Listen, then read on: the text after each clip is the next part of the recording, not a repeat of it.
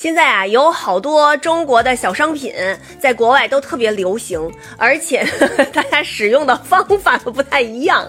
呃，第一种是这个开花的这个蜡烛，谁使过？反正过生日的时候，以前我都买过这种，就是一点，然后啪，那个莲花就开了，里边呲花，还有音乐，噔噔噔噔噔噔，各种各样的音乐。这个老外是非常的喜欢，而且他们看见这个呃可以开花的这个蜡烛以后，都非常的惊讶。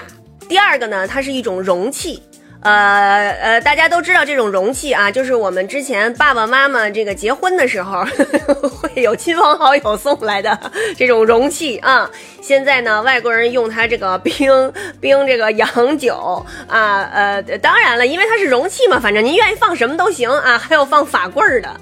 另外呢，就是一种这个纸的这个翻花儿，小时候都玩过吗？就是呃，可以翻成各种各样的，比如说什么呃小兔子啊，呃小鸟啊，嗯，然后当然了，还有纸的小雨伞，这个比较普通啊。但是他们外国人好像特别喜欢这个纸的小雨伞，啊，就是一些纸的翻花儿啊，小翻花儿什么的，直接就插在那个鸡尾酒的杯子里边。